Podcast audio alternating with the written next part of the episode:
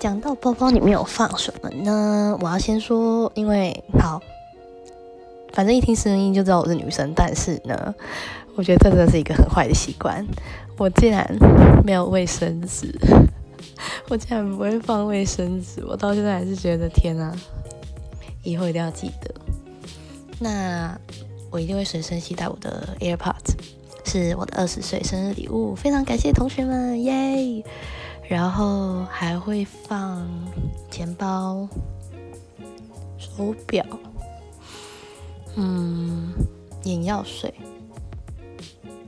差不多就这样。我很讨厌背包很重啊，不过偶尔就是如果我带比较大的包包，会再放一本书，就是最近在看的，这样才不会很无聊的时候不知道做些什么。